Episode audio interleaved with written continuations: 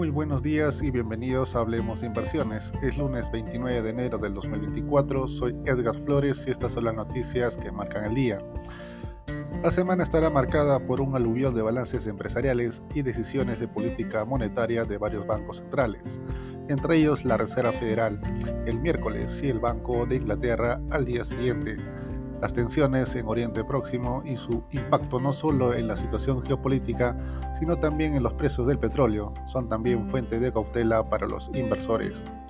La Suiza Holcim, el mayor fabricante de cemento del mundo, dijo ayer que planea separar su negocio de rápido crecimiento en Norteamérica para allanar el camino hacia una cotización el próximo año en Estados Unidos, valorada en más de 30 mil millones de dólares un jurado de Pensilvania condenó a la unidad Monsanto de Bayer a pagar más de 2.200 millones de dólares a un antiguo usuario del herbicida Roundup que atribuyó su cáncer al producto. Se trata de la mayor cantidad determinada por el tribunal en cinco años de litigios relacionados con el herbicida un ataque con drones mató a soldados estadounidenses en Jordania y un petrolero que transportaba combustible ruso fue blanco de los Houthis en el Mar Rojo.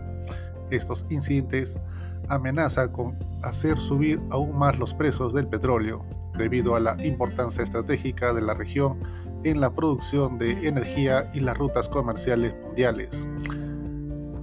Evergrande, que acumula más de 300 mil millones de dólares en deudas, ha recibido una orden de liquidación de un tribunal de Hong Kong, lo que pone en marcha un arduo proceso para desmembrar la mayor afectada por la crisis inmobiliaria que sacude el país.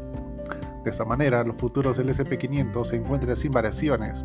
En Europa, el índice de referencia Eurostock 600 con rendimiento negativo, menos 0,07%, con el CAC francés y el DAX alemán con rendimientos bajistas de menos 0,15% y menos 0,54% respectivamente. En Asia, el Nikkei japonés con un avance de más 0,84%, al tiempo que el Hansen y el índice Shanghai tuvieron retornos mixtos de más 0,78% y menos 0,92% respectivamente. La cotización del oro aumenta más 0,83%, llegando hasta los 2.053 dólares la onza. Por su parte, el petróleo West Texas Intermediate disminuye menos 0,65% hasta los 77,50 dólares por barril. El mercado local peruano cerró en terreno positivo, más 1,46%, impulsado por el avance de los sectores financiero y minero.